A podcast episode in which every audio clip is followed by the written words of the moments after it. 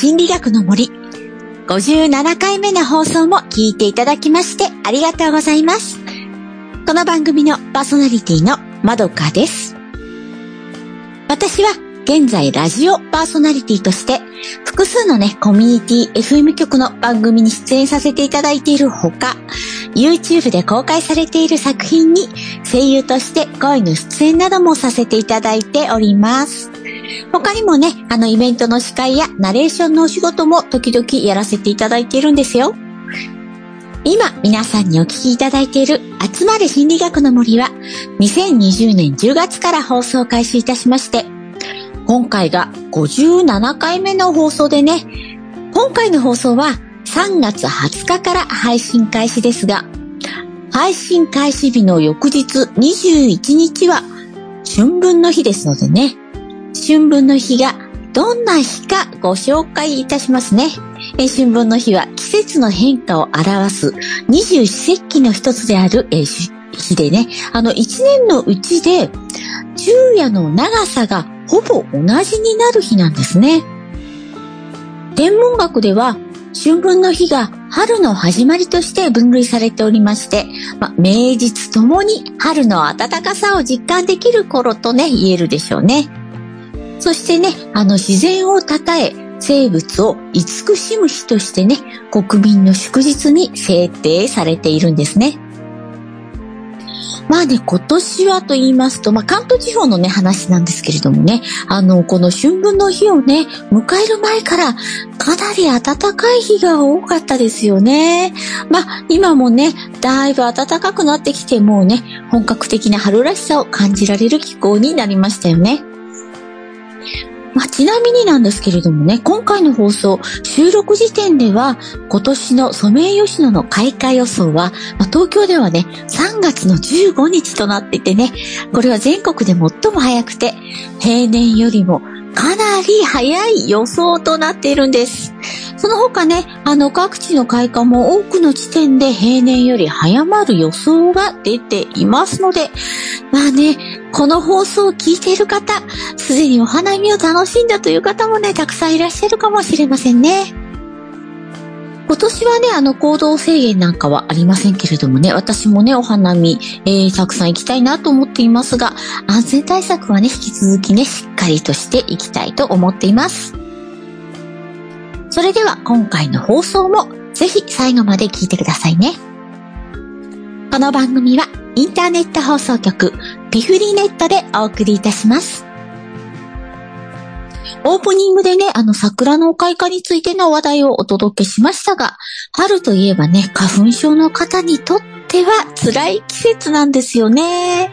まあ、私はね、幸いにもおそらくまだね、あの花粉症は発症していないと思うんですけれども、あの花粉に対するね、アレルギーはスギ花粉だけではなくて、まあ、いろいろなね、花粉に対して起こるものなので、スギ花粉の季節が過ぎてもね、まだまだ大変な方もね、いるかもしれませんね。え花粉症のね、対策についてちょっと調べてみたんですけれども、まずは、マスク、メガネ、帽子なんかをね、着用する。まあ、これはね、あの、花粉以外ね、感染症対策のこともあってね、あの、最近皆さんね、マスクを装着するのに慣れてきているなんていうこともありましてね。まあ、私もね、結構普段マスクをしているのでね、結構対策できてると思います。そしてね、表面がスベスベした素材の衣類を着用するのも有効なんだそうですね。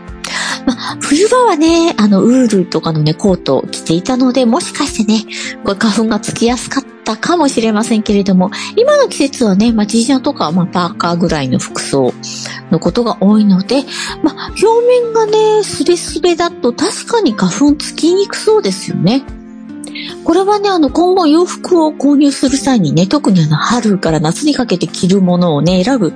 基準、えー、表面のね、状態も考えてね、買い物するのもいいかもしれませんね。そしてね、あの、帰宅時にね、衣類や服をよく払ってから入室するとね、花粉をこう払うことができるんだそうですね。これね、私、ほとんど意識していなかったんでね、まあ、今後はね、払ってから部屋に入るようにしたいですね。ただこれ集合住宅の方どうなんでしょうね。エントランス入るときに払うんですかね。自分の部屋の前まで行かなくてもね、そこで払ったらいいんですかね。そして入室後はね、すぐにうがい手洗い、洗顔をするというのもありました。まあ、うがい手洗いっていうのはね、あの、私も季節を問わず、すぐにやっています。習慣になってる方もね、多いかもしれませんけれども、あ、洗顔もということになるとね、まあ、帰ってすぐ洗顔っていうのはね、私はなかなかできていなかったんですけれども、これどうでしょうね？例えばちょっと濡れたタオルで軽く拭くとかでもね、少し効果ありますかね？洗顔ってなるとね、あの、まあ、女性は特に洗った後ね、あの、なんでしょう、乾燥したようにね、化粧水塗ったりとかいろいろケアが必要なのでね、しっかり洗うってなるとね、ちょっと結構大変かなと思いますが、まあ、タオルで拭いたりとかでもいいかもしれないのでね、ちょっとやってみたいと思います。そしてね、窓や戸をなるべく閉めておくっていうのもあるんですが、これはね、私、あの、換気はまめにしたいのでね、まあ、閉め切っておくというのはなかなか難しいんですけれどもね、まあ、窓を開けるときはね、網戸とかカーテンとかをしっかりしてね、空気だけうまく入れ替えてね、花粉が入らないようにしていきたいなと思います。そして洗濯物の外干しは避けて室内干しや乾燥機を使用するというの。これもね、私外干しの方がね、気持ちいいなと思って大体ね、外に干しているんですが、まあ、外に干した場合はね、部屋に入れる時にはね、こう、はたいて花粉を、花粉をね、落とすようにね、してね、取り込みたいと思います。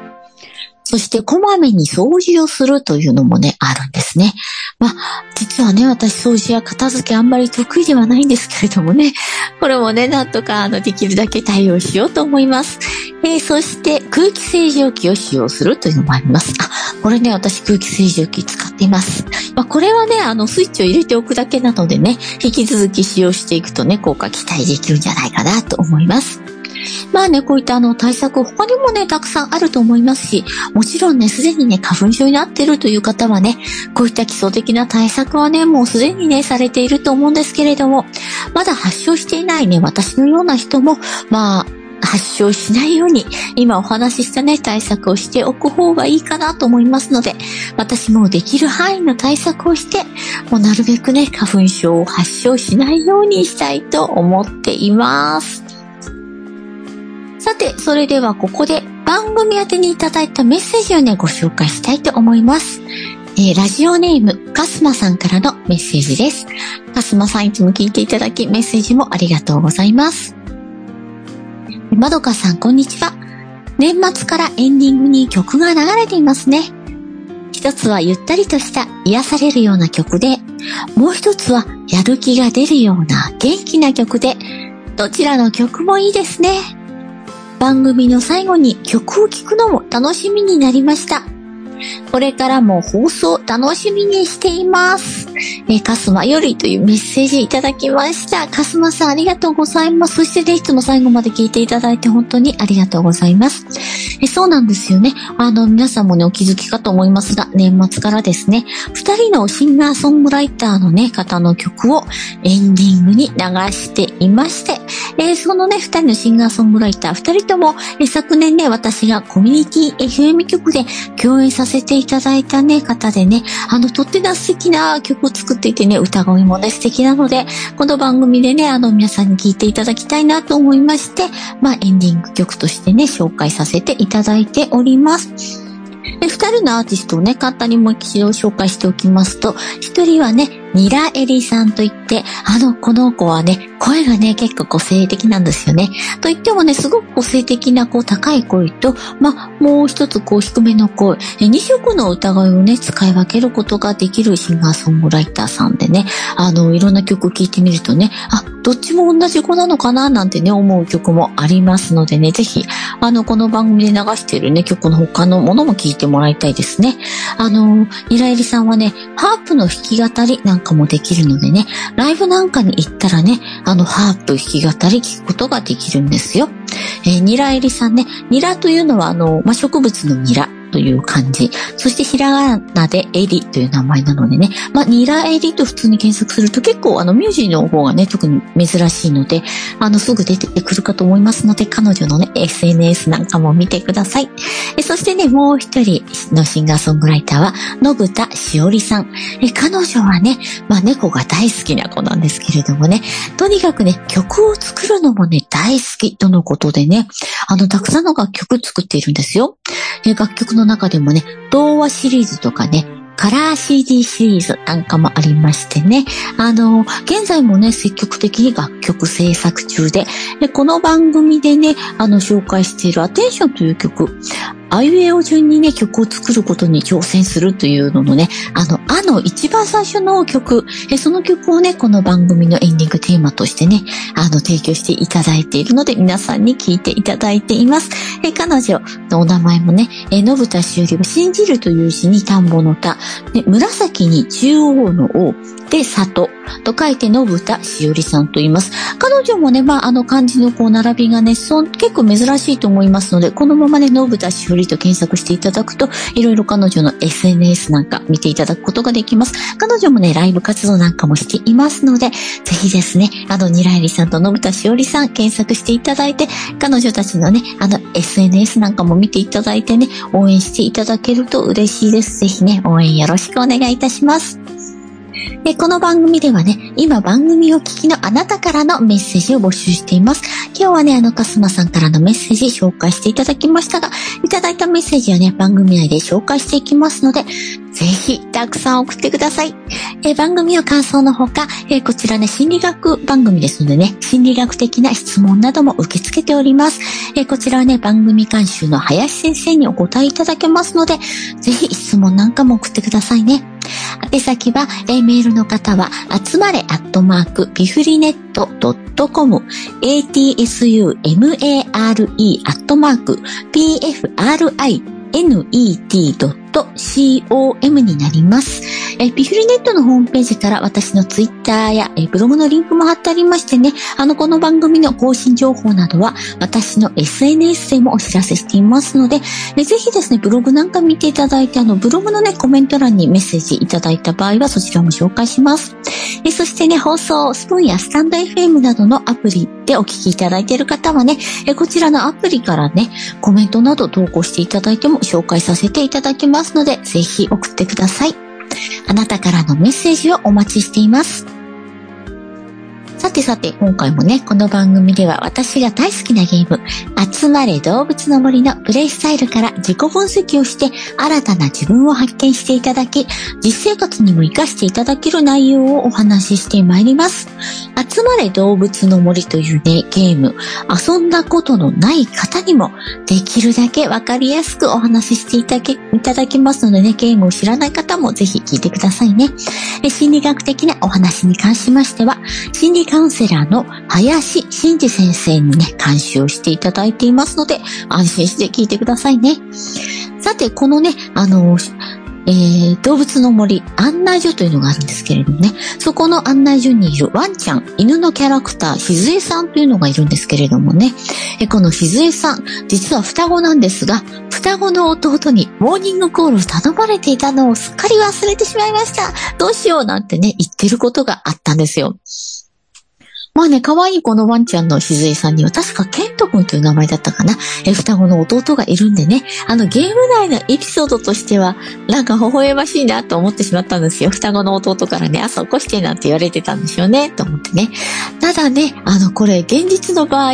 こういったね、誰かからの頼まれ事を忘れてしまった時、あ、忘れちゃったなんてね、言えずね、こう、なんと言えば失礼にならないか、許してもらえるかな、なんてね、言い訳を考えてしまうこともね、皆さん多いんじゃないでしょうかね。あの、このゲーム内ではね、あの、その後ね、犬のしずえちゃんがね、弟のケイト君にどう謝ったのかなんていうね、ことの顛末は語られていなかったんでね、兄弟喧嘩に発展していないといいなと思っているんですが、まあ、こんな時はね、どんな風に謝るのがいいんでしょうか。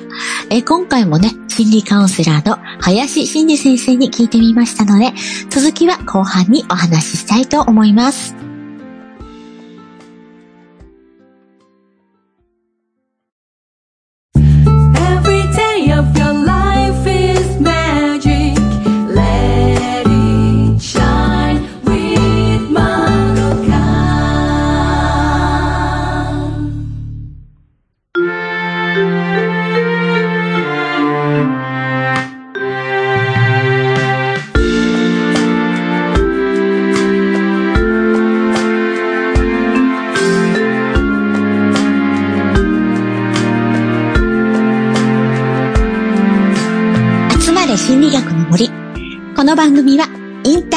放送局ピフリネットよりお送りしています。今回の放送ではね、何か頼まれていたことなどを忘れてしまった時、どう謝るのがいいのかということをね、林先生に聞いています。実はね、謝り方で性格やコミュニケーションのパターンが分かってしまうとのことなので、皆さんもね、自分がね、どのパターン、どんなパターンに当てはまるのか一緒に考えて聞いてほしいんですけれども、えまず一つ目なんですが、こう忘れてしまってすみませんとシンプルに謝る方。まあ、こうね、謝れる方は素直な方ですよね。ただね、あの自分が起こした過失に対して素直にこう謝るだけなので、相手がね、それだけでは納得しない場合もあるかもしれませんね。そしてね、あの、二つ目、えー、一番のね、忘れてしまってすみませんというのにね、今後はこういう対策をして気をつけますというふうに謝る方。まあね、こうね、謝れるとね、今後は同じ過ちを防ぎますというね、改善意思が見られますのでいいですよね。会社なんかね、あではね、あの、このような対策まで伝えて謝れるとね、一番いいかもしれないですよね。未来のことを考えている方なので、まあ、未来思考タイプというふうにもね、言えますね。ただね、あの、プライベートの場合なんですけれどもね、相手はね、こう、この損害をどうしてくれるんだなんてね、怒っている方もいるかもしれませんよね。そういった場合はね、まあ、3つ目の方法なんですが、あのー、1番のね、忘れてしまってすみませんと謝るにプラスしてね、お詫びに何かおごります？なんてね、言ってね、謝る方がうまくいきそうですよね。まあ、これはね、あのー、相手がしてほしいと思うね、補填と同じくらいか、それをね、上回っているとうまくいきますね。まあ、怒ってる相手がね、ただ謝ってほしいのか、今後ね、改善してほしいのか、その損害とかね、損失に対しての補填をしてほしいのかでも変わってきますので、まあ、相手がね、どういうタイプで今どんな風に怒っているかなんていうのを考えてね、謝り方を考えることもね、大切なんだそうです。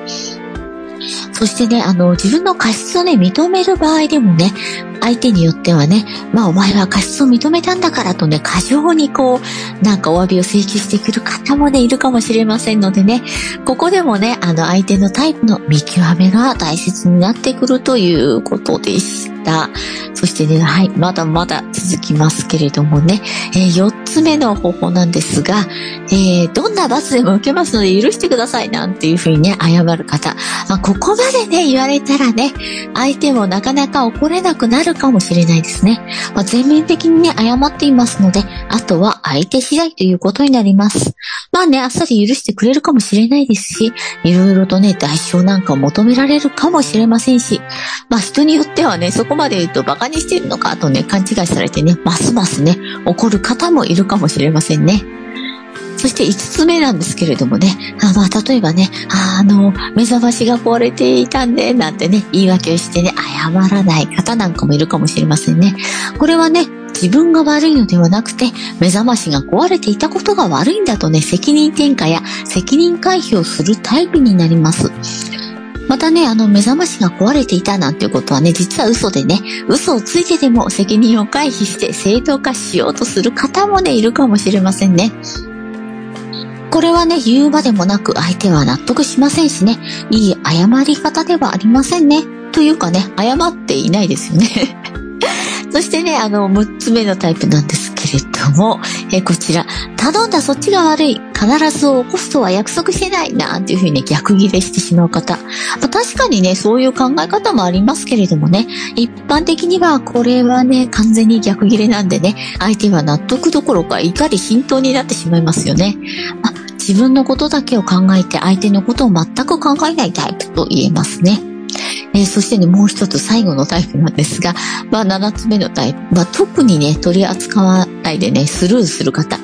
まあ問題からはね、背を向けて逃げる回避タイプというふうになるんですね。ただね、中にはこう、なんて言ったらいいかわからない、いい謝り方がわからなくてね、考えている間に時間が経ちすぎてしまってね、まあ謝れなくなったままスルーみたいな形になってしまうという方もね、いるかもしれませんね。まあ他のタイプもね、いるかもしれませんが、まあ、ざっくり7つ挙げたんですけど、皆さんはね、どの謝り方のタイプにね、まあ、当てはまるかなって考えていただきましたかね。あの、このようにね、謝り方もたくさんあるんですけれども、心理学の交流分析では、まあ、基本的にはアダルト、まあ、大人というね、言われる感情を入れずに冷静に対応するのがいいと言われているんだそうです。まずは過失に対して周りに迷惑をかけてしまったことを素直に認めて謝って、その問題に対して今後どうしたらいいのか、理路整然と話すことになるんですね。まあ子供のようにね、言い訳をしたり、誰にだって失敗はあるでしょう、なんてね、言い返すのはね、良くないということなんですね。まあ、今回の場合はね、あの、まず忘れたことを謝って今後起こらないようにするにはどうするか話すのが良さそうですね。そしてね、まあ、兄弟間のことですのでね、あの、例えばその弟がね、何をして、ってね、思ってるかね、あの、考えてみて、例えば好きな食べ物をおごってあげるなどね、何かをしてあげてね、謝るのがいいのかもしれませんね。まあね、このね、今後は起こらないように対策するのって大切ですよね。それがね、分かっていればね、今後は大丈夫だなって安心してもらえそうですからね。今回のね、あの、こう問題からね、謝り方にもね、いろいろあるんだなと思いましたし、相手のね、タイプによっても謝り方の正解が違うということはね、とても勉強になりましたね。林先生からお話を聞いて。私もね、考えてみるとね、何か言い訳をしてしまいたくなっちゃう場面があったんですが、今度からね、冷静に感情を含まないようにすることを念頭に置いてね、素直に謝ることができるようになりたいなと思いました。皆さんね、いかがでしたでしょうかね？うっかり何かを忘れてしまうというのはね、誰にでもあることですしね。もし相手に何か忘れられてしまった場合もね、自分が逆の立場だったらと考えてみてね、一緒に対策を考えることも大切かもしれないですね。誰かに謝ったり逆に謝られたりというシチュエーションは、まあ苦手な方も多いと思いますが、冷静に感情を入れずに対応できるようになるといいですよね。それでは次回も実生活に役に立つ楽しいお話をしたいと思っていますので、次回の放送もお楽しみにしてくださいね。この後はエンディングのコーナーになります。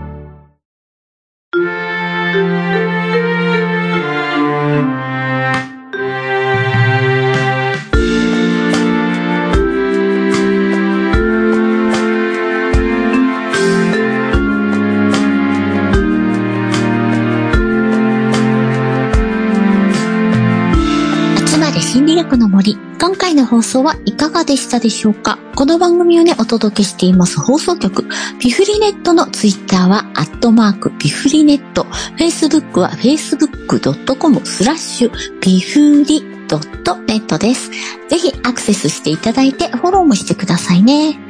そしてね、この番組ではメッセージ大募集していますので、ぜひぜひ送ってください。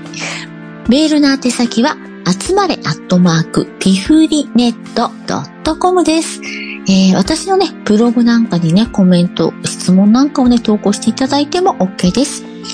えー、そしてね、このピフリネットの番組をスプーンやスタンド FM などのアプリでお聞きいただいている方は、アプリのコメントやメッセージ欄に投稿していただいても大丈夫ですのでね、ぜひ、えー、メッセージ送ってくださいね。今回の放送ではね、あの、オープニングで春分の日、そして桜の開花についてなんてね、こう春らしい話題をお届けしましたが、桜の開花って年々早くなってるような気がしますよね。あの、過去のね、あの、井上白公園というね、東京にある公園の、え桜開花日を調べてみたんですけれどもね、えー、こちら、えー、昨年はね、3月3 22日ですね、開花日なんていう風になっていてね、まあ、今年よりはちょっと遅いけど、まあ結構早いですよね。でもっと昔の調べてみたんですよ。2011年はね、開花日が3月30日。で、2012年は4月1日。で、2013年ね、かなり早くて3月17日なんですが、まあ2014年は4月の1日なんていう感じでね、まあ10年以上前は、4月の頭、3月の終わりから4月の頭ぐらいにね、開花するのがね、多かったのかなと思いますけれども、まあ、ちなみになぜね、井の頭公園の桜開花日を調べたかというと、私は幼少の頃ね、この井の頭公園というところにね、歩いて行ける場所に住んでいましたので、あの子供の頃ね、お花見というとね、井の頭公園だった記憶があってね、調べてみたんですよ。まあ大人になってからもね、あの、何度か行ったことがあるこの井の頭公園について今回ね、調べてみたんですけれどもね、あの、どうでしょうね、皆さん。思い出のお花見の場所なんかありますかね？メッセージで教えてくださいね。えちなみにね、井の頭公園の開花日は、まあ2014年の4月1日が開花だったのが最後に、2015年以降はね、全部ね、3月になって、3月中にね、開花をしているようですね。今年もね、開花早かったですからね、えー、これからもね、ちょっと早くなるのかなと思っています。それではね、今回の放送はこの辺で、え次回の放送なんですけれども、え、4月の3日からになりますね。4月の3日から配信予定でもうね、4月になっていますね。えー、作動もね、もしかしたら落ちているかもしれませんね、今年は。えー、ぜひ次回も聞いてくださいね。それではですね、エンディングの曲をお聴きいただきながらお別れとなります。え今回なんですけれどもね、前半でも少しご紹介しました、ニラエリさんというね、シンガーソングライターのえパワーという曲をね、お聴きいただきながらのお別れとなります。それではまたお耳にかかりましょうね。この番組のパーソナリティは私、まどかでした。この番組はインターネット放送局フリーネットよりお送りいたしました。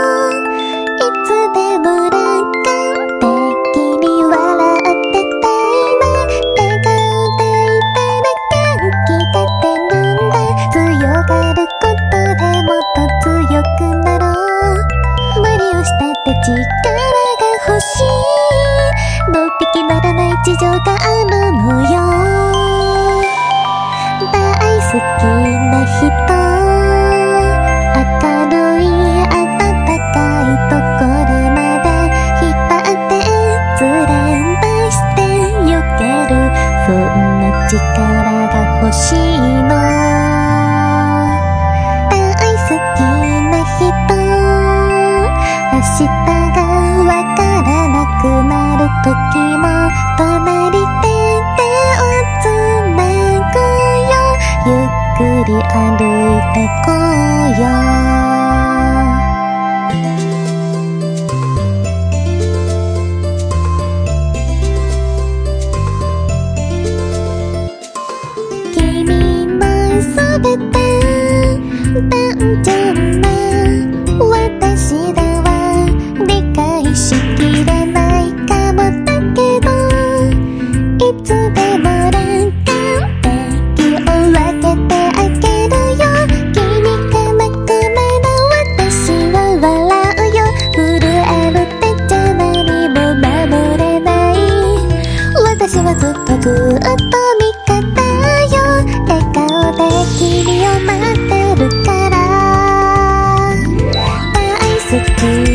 Bye.